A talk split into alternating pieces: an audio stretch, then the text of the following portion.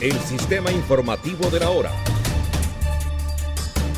En medio de fuertes polémicas por las diferentes crisis políticas que enfrentan varios países de América Latina, concluyó la séptima cumbre de la Comunidad de Estados Latinoamericanos y Caribeños, CELAT, realizada en Argentina con la aprobación conjunta de las 33 naciones participantes de la Declaración de Buenos Aires, que entre otros asuntos plantea el pedido para que se aumente el flujo de financiamiento internacional en la región, la defensa de los sistemas democráticos y el aval a la negociación entre el gobierno de Venezuela y la oposición. Además, durante durante la cumbre se nombró a Ralph Everard González, primer ministro de San Vicente y las Granadinas, una pequeña isla del Caribe que depende de la ayuda económica de Cuba, Nicaragua y Venezuela, como presidente pro tempore de la CELAT. En una conferencia de prensa ofrecida al finalizar la reunión anoche, el primer ministro defendió la importancia de su país para la región.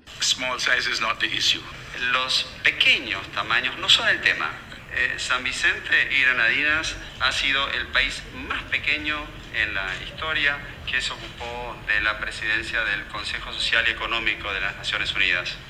Contamos con la capacidad organizativa e intelectual la convocatoria de los jefes de Estado en Buenos Aires fue finalmente menor a la esperada con importantes ausencias, como la del presidente de la segunda economía latinoamericana más importante, el mexicano Andrés Manuel López Obrador, mientras entre los 13 mandatarios presentes estaban el presidente de Brasil, Luis Ignacio Lula da Silva, y sus homólogos de Uruguay, Chile, Cuba y Colombia, Luis Lacalle Pou, Gabriel Boric, Miguel Díaz Canel y Gustavo Petro, respectivamente.